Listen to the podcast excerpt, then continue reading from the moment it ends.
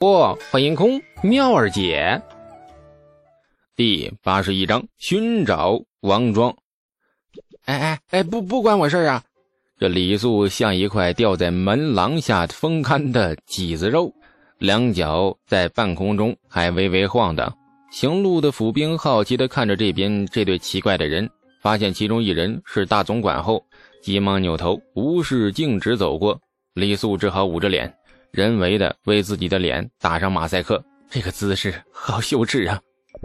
你知不知道，大唐因为战马马蹄磨损，无敌天下的大唐骑兵每年只有官府部族数量的三成。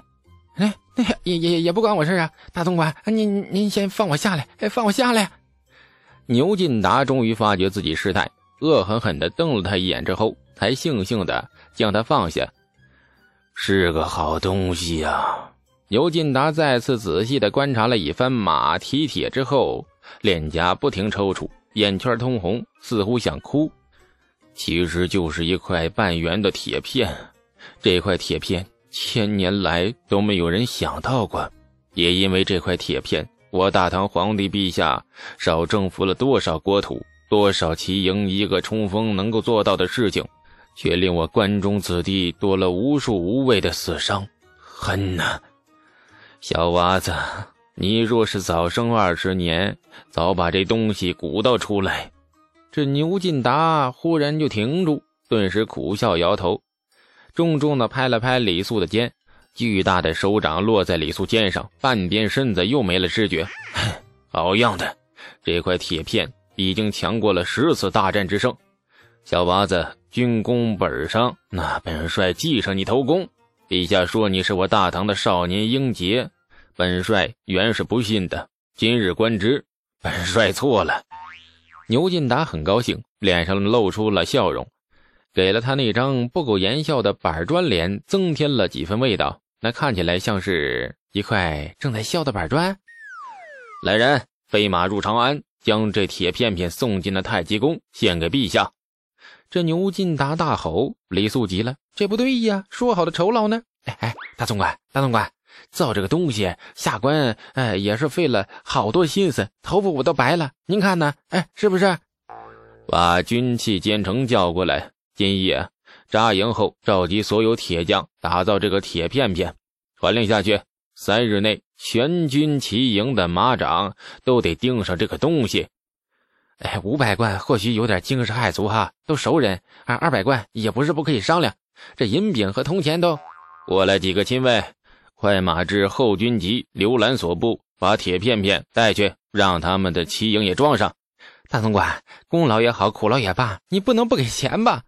都散了吧，继续行军。快！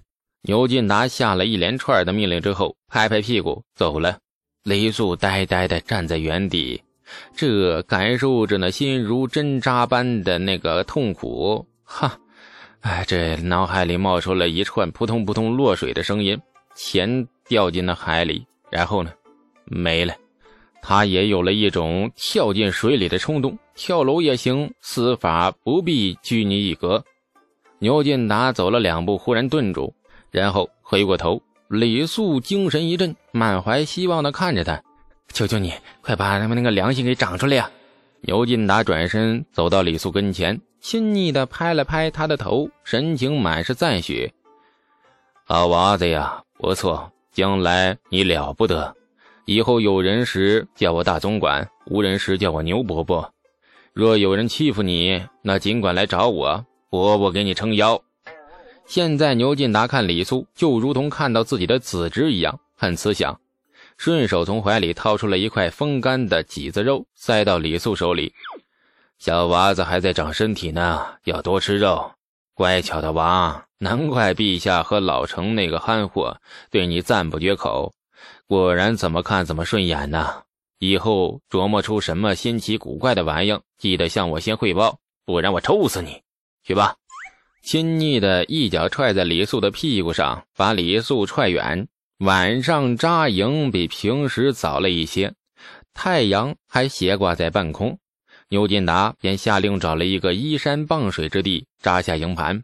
两万大军再加上后勤的自重和各种编外人员，营盘扎下后，连绵十余里，前后军中忙着那打桩围栅栏，后军的军器间已经生炉开火，十多名铁匠叮叮当当敲个不停，一块块马蹄铁新鲜出炉。那李素不想听到那叮叮当当的声音，那心都碎了。于是拿着腰牌出了中军大营，直奔前方的千军而去。文官在军中的地位有点尴尬，军中都是粗鄙武夫，一说起那文官，纷纷露出了肃然起敬的模样。况且这位从八品的文官看起来这么小，更令人高山仰止。然而敬仰归敬仰啊，总与将领和府兵们。隔着一层似的，可谓相敬如宾，互相不招惹。凭着陆氏参军的身份，李素一路走一路问，终于在前军的陌刀队找到了王庄。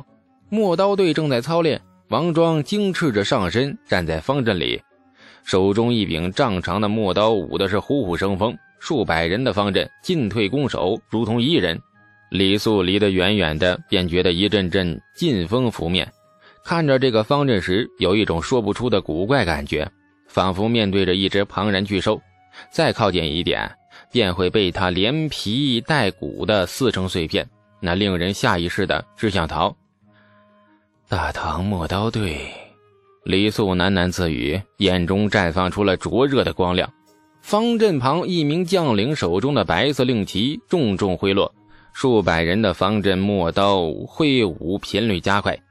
然后，那忽然将磨刀停住，双手握刀，使劲的往前一劈，动作停顿，一阵如金石崩裂般的大喝，彻底将李素惊住。阿杀！喊杀声落地，地面的黄尘莫名的飞扬起来。李素只觉得心神一阵恍惚，仿佛被这一声“杀”字惊走了魂魄一般，胳膊不由自主冒出了一层鸡皮疙瘩。队伍操练完毕，将领宣布散去。王庄将陌刀交到了小丽的手里。陌刀属于战略型重武器，按律不到即将临阵杀敌之时，府兵纵然在营盘里也不能随便持有。看见不远处的李素，王庄很高兴，光着上身，半裸奔状态跑来，胸前的腱子肉随着那跑动上下而热。哎呀呀，肉颤！哎呀妈呀，这画面太美，看不下去呀！哎哎，你咋来了？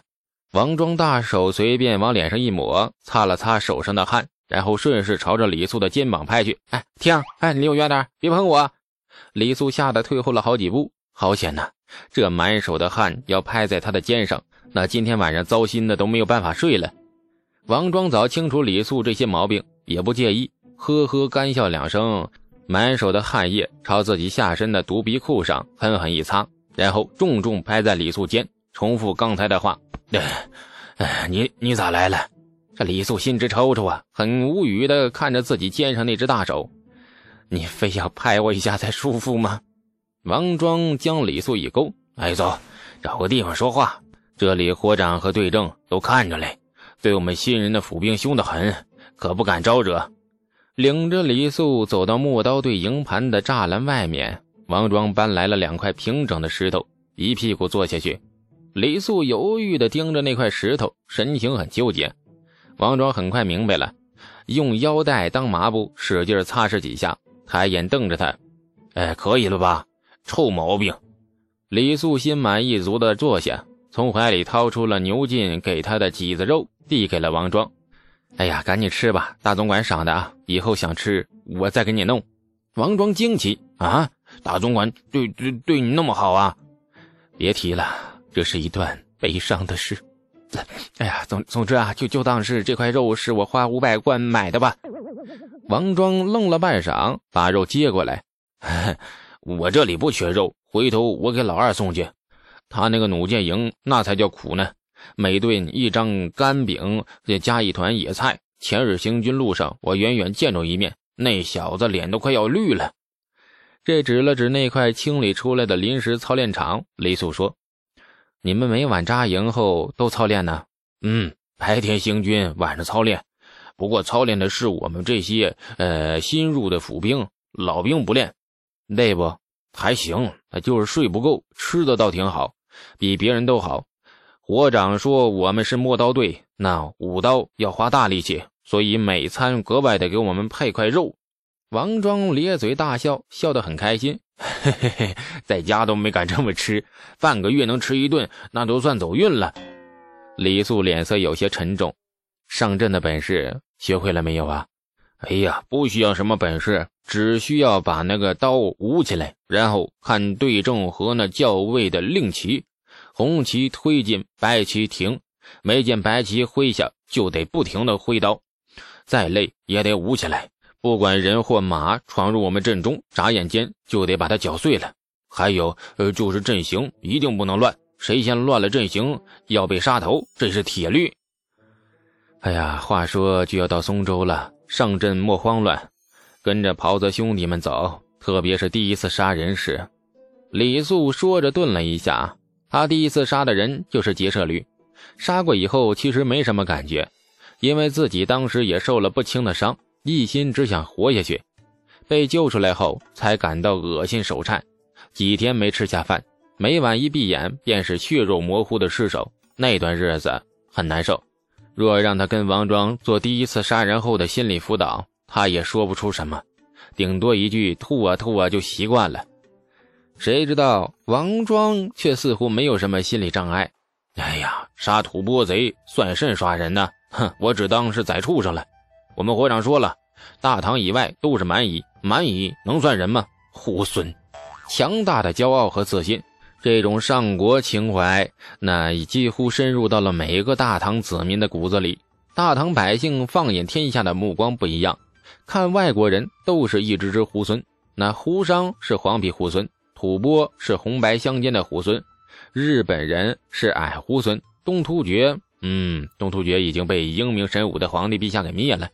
全部纳入了大唐版图，所以东突厥正慢慢的从猢狲朝着人的方向进化。